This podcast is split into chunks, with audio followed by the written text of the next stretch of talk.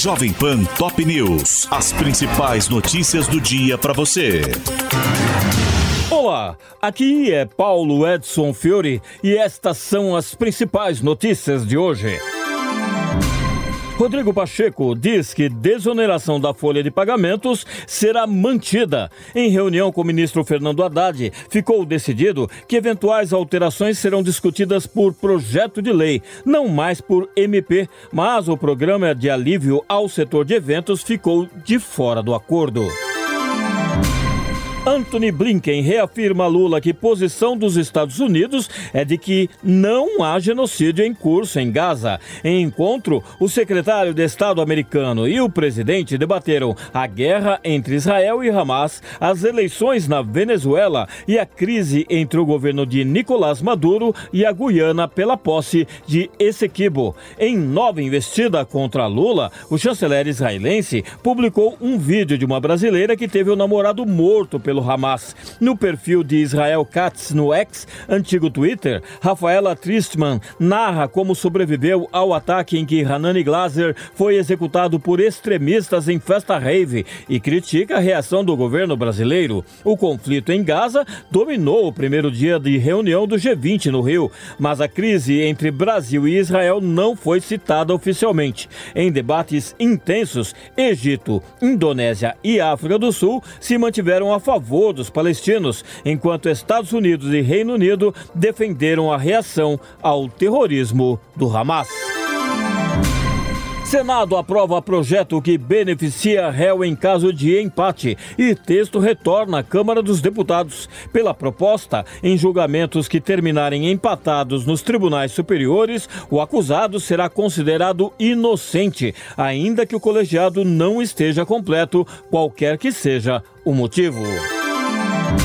Com presos ainda foragidos em Mossoró, Ricardo Lewandowski determina inspeção em todas as penitenciárias federais. Em ofício, o ministro da Justiça mandou substituir câmeras inoperantes, ampliar pessoal e reforçar as estruturas de luminárias das celas que passarão por revistas diárias.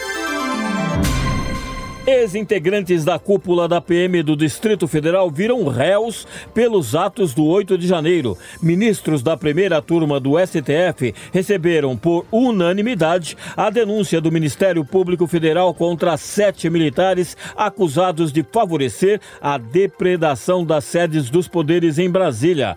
Ontem, o STF intimou Carla Zambelli no caso de porte ilegal e constrangimento a um homem em São Paulo nas vésperas da eleição de 2022 com o uso de uma arma de fogo. Após duas tentativas na casa e no gabinete, uma oficial de justiça conseguiu entregar o documento à deputada no plenário da Câmara durante votação de um dos projetos em pauta.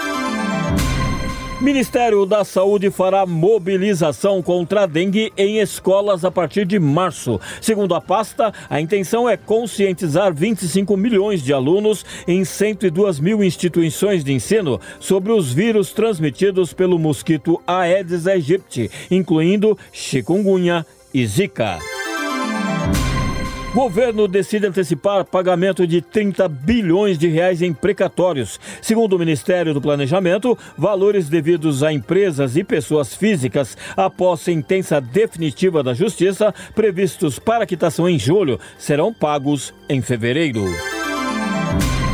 Daniel Alves é condenado a quatro anos e meio de prisão na Espanha. O jogador brasileiro foi considerado culpado no caso de estupro de jovem em boate e a sentença foi anunciada nesta manhã pela juíza do Tribunal de Barcelona. Na Libertadores, o Botafogo só empata o jogo de ida da segunda fase com o Aurora em Cochabamba, na Bolívia, e precisará vencer no estádio Newton Santos na quarta-feira. E pela Copa do Brasil, o Cruzeiro perde na estreia por 2 a 0 para o Souza da Paraíba e está eliminado da competição. Hoje, o Corinthians tem o primeiro duelo contra a equipe do Cianorte do Paraná. Este é o podcast Jovem Pan Top News. Para mais informações, acesse jovempan.com.br. Jovem Pan Top News. As principais notícias do dia para você.